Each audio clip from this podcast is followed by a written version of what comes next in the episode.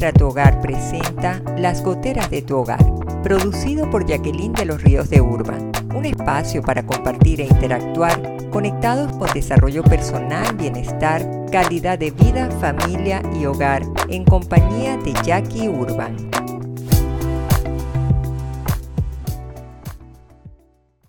Hola, ¿qué tal? Bienvenidos a un nuevo episodio de Las Goteras de tu Hogar. Soy Jackie Urban, como siempre contenta de compartir con ustedes. Y hoy el tema que elegí fue una inquietud. ¿Cuál fórmula aplicar para tener el mejor hogar? dirán, bueno, Jackie como que hoy está filosófica o qué. No, es que el problema es que no lo podemos tomar como una moda porque hay una tendencia, porque mis amigas lo están haciendo, sino que yo creo que es un momento que debemos detenernos y tomarnos el tiempo para revisar nuestra vida personal, ver el impacto que con nuestras actuaciones puede estar reflejándose en nuestros hijos, en nuestra relación de matrimonio, tomar la decisión de qué cambios podemos hacer pero no porque lo que estoy viendo dice que hay que cambiar, sino desde el convencimiento y desde ese compromiso de fortalecer nuestra voluntad, pero trabajándolo bajo un plan que pueda irse evaluando. Entonces la pregunta quizás es, ¿y estarán dispuestos ustedes a hacer todo esto cuando quizás hasta preferible que nos quedemos echados en el sofá, viendo videitos, metiditos en las redes, porque, ay no, ya que es demasiado obstinada con esto, mejor dejémoslos para después.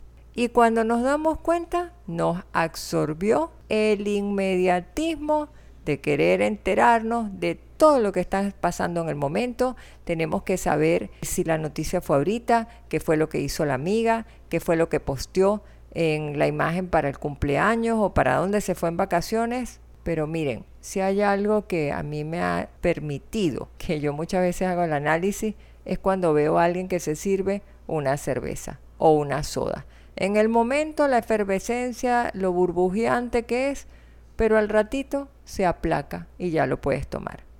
Eso me deja una conclusión. Todo lo que sube, baja. Así de sencillo la falta de orden está impactando en nuestro estado mental, en nuestro estado emocional. Y un hogar, una casa en desorden, eso es el abreboca para que nos desgastemos, nos pongamos de mal humor, nos sintamos ofuscados porque no encontramos las cosas, no tenemos con qué pagar las deudas, no sabemos por dónde comenzar a definir mis actividades que tengo, qué es lo que voy a comprar en el súper, cuáles son los gastos o qué voy a hacer. Quedamos en caos.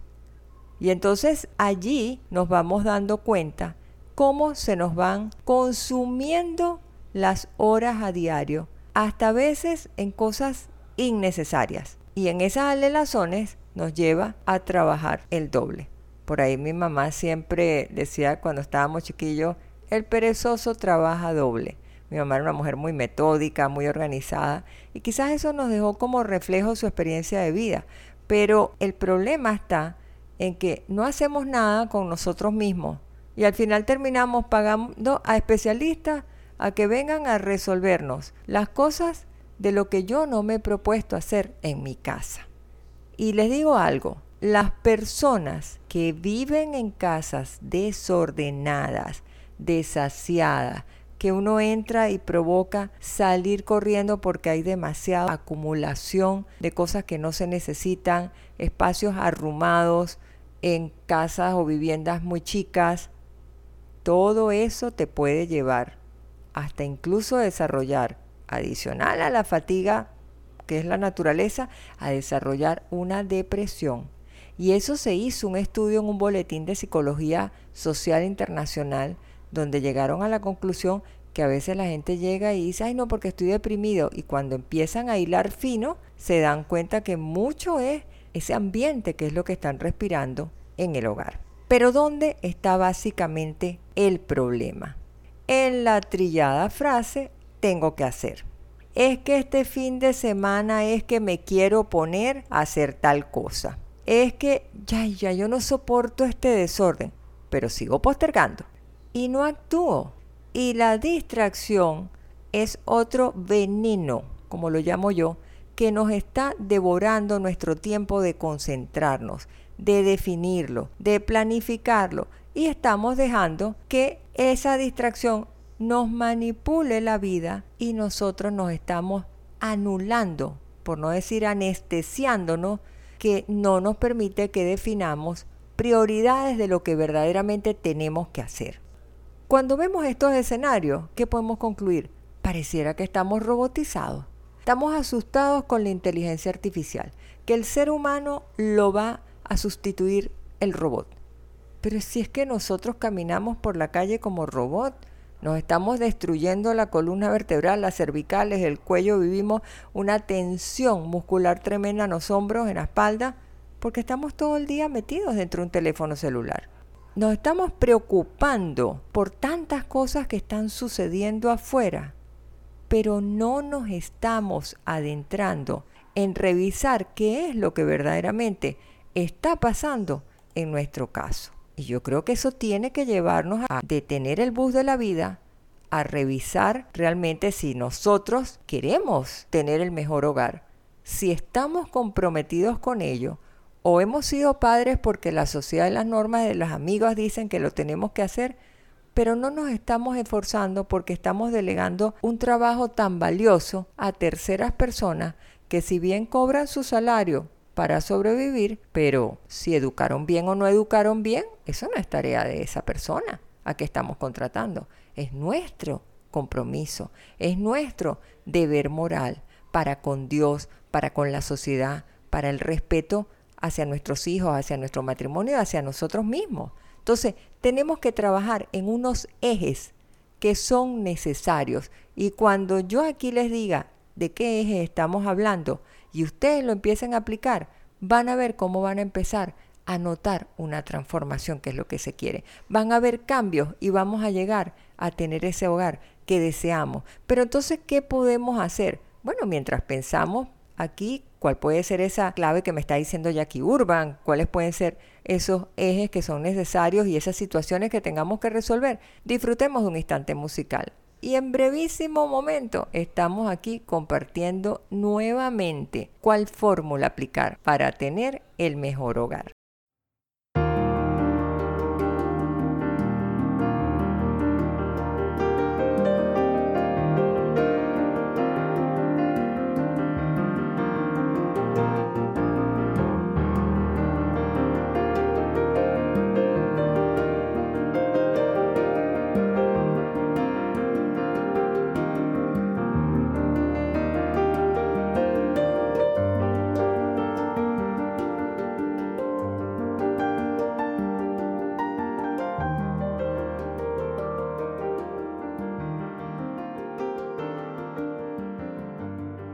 Si te gusta este episodio, recuerda darle like y compartirnos tus comentarios. Suscríbete para que no te pierdas ninguno y te lleguen los recorderis de cada estreno.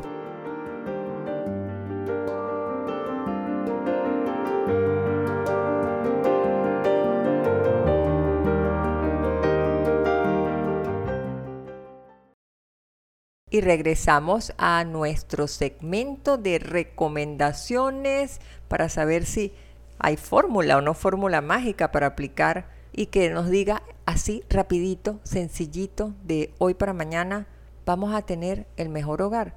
Pues déjenme darles la trágica y nefasta noticia que la fórmula mágica rapidita que tú puedas estar esperando no te la voy a dar, porque sería un daño y sería mentira si yo la conociera. Si yo la conociera, mi consulta va a pasar a costar un millón de dólares el minuto y la fila va a llegar pues al otro continente. Así de sencillo. Porque lo que tenemos que buscar es lo que se adapte a nuestra condición. Y son siete punticos que yo les quiero compartir. Así de sencillo porque ustedes saben que yo voy al grano. Primero, el trato debe comenzar por mí en primera persona a yo tratarme bien, a quererme, a respetarme, a valorarme. Y para ello necesito autodescubrirme, analizar qué es lo que estoy haciendo que funcione y lo que no, para luego entonces yo comenzar a tratar de la mejor forma a mi entorno familiar, a mi núcleo. ¿Cómo es mi relación en el matrimonio? nos estamos tratando con respeto, con amor, a pesar de que en todo matrimonio existen las diferencias. Estamos sabiendo llevar bien a nuestros hijos. Ahí es donde nosotros tenemos que comenzar. El segundo puntito, hay que hablar con claridad y disposición. A nuestros hijos tenemos que hablarle de acuerdo a su desarrollo con reglas bien claras. Cuando usted va a jugar, hácese el juego de Monopolio o Jacks. Usted no es que lanza la pelotita y agarra todo como le parezca. Usted en el Monopolio no es que tira el dado y se salta a todos los que están jugando el resto. Pues no. Hay que, mira, las cosas son así. Aquí caminamos de esta forma para llevarnos bien. Vamos a respetarnos así. Y si no, cada acción tiene una reacción y lo que tenemos que evitar es narices arrugadas. ¿En qué te comprometes tú a que puedas colaborar, que en la casa todos tengamos un buen ambiente? Tienes que también involucrar a tus hijos, no solamente dar órdenes de normas, involúcralos a ellos y negocia qué sí les puede resultar y qué no. Habrán algunas cosas que era, ay mami, pero es que levantarme un domingo a las 6 de la mañana porque tú quieres oír misa de 7. Bueno, a lo mejor no, pero te puedes sentar y negociar. Pero se sabe que los que somos católicos los domingos asistimos a misa. Entonces ya vamos definiendo. Punto número 3. Tenemos que fortalecer, yo diría que más que todo, abonar los momentos que se presenten para compartir en familia. Porque los momentos de compartir no son momentos ni de interrogar ni de señalar, porque todo el mundo va a salir huyendo. Y lo que buscamos es que nos sintamos bien, que nos integremos y no que impongamos las cosas porque lo digo yo y ya. Eso no debe funcionar. Punto número cuatro. No desperdiciemos ni un segundo, ni una partícula de segundo en dejar espacios abiertos para no inculcar valores de vida. Es necesario que los valores de vida podamos compartirlos con experiencias vivenciales prácticas, con testimonios, cuando a los hijos les das la teoría, dicen, ya mamá está vegeta. Ah, ya empezó papá a cantaletear. Cuando contamos, ¿sabes que leí esto? Mira lo que le pasó a una chiquilla que salió de la fiesta sola caminando por ahí, que ni siquiera calibró la hora que era y se fue y estaban unos hombres medio raros en la esquina. Mm, ¿Y qué pasó, mamá? Bueno, déjame contarte. Del testimonio, eso queda grabado lo que llamamos en capacitación storytelling muchas veces. Tú estás contando que tienen otro sentido de captación, de motivar, pero nuestros hijos cuando saben que hay vivencias, es que la cosa sí es en serio, que sí existen. Entonces allí es importante que aproveches y capitalices esos valores de vida. Punto número 5. Tenemos que fortalecer nuestras normas de sociabilizar. Ser buenos modales, tener cortesía, saber tratar a los demás con énfasis, respetando a las personas mayores. Hay muchas personas mayores que salen de un súper y deben cruzar una calle y al lado le pasa al pelado y ni siquiera mira y ni voltea a ver que a lo mejor esa abuela va con una bolsa muy pesada de a poquito.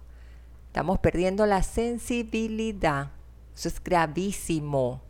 Nosotros tenemos que mantener, porque no ha pasado de moda, el buenos días, el buenas noches, el muchas gracias, el por favor, en qué le puedo ayudar, no ser egoístas, ser serviciales.